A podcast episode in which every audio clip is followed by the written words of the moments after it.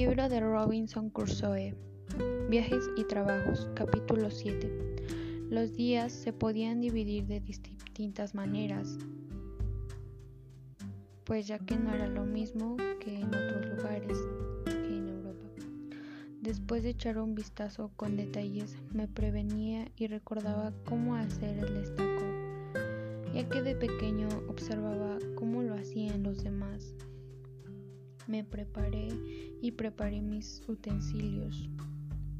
Preparé estacas, las que me servirían para mis propósitos. Estudié a fondo mis propósitos para poderlos cumplir. De la nada ocurrió algo.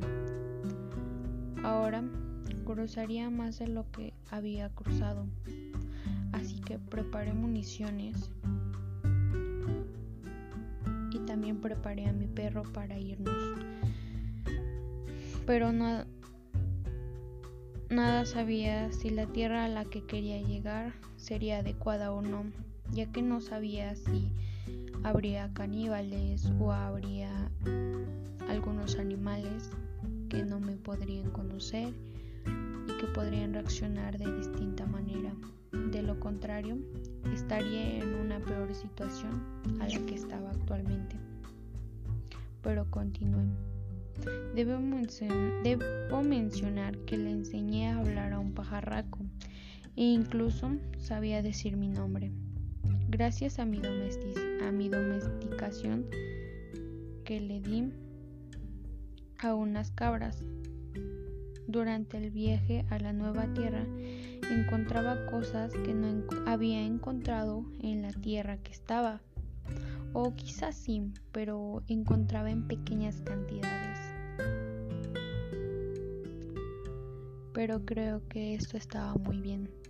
Debo, debo, mencionar que la tierra que estaba visitando era aún mejor que en la que estaba, pero me sentía bien. Más tarde, agradecí a Dios. Continué tres años.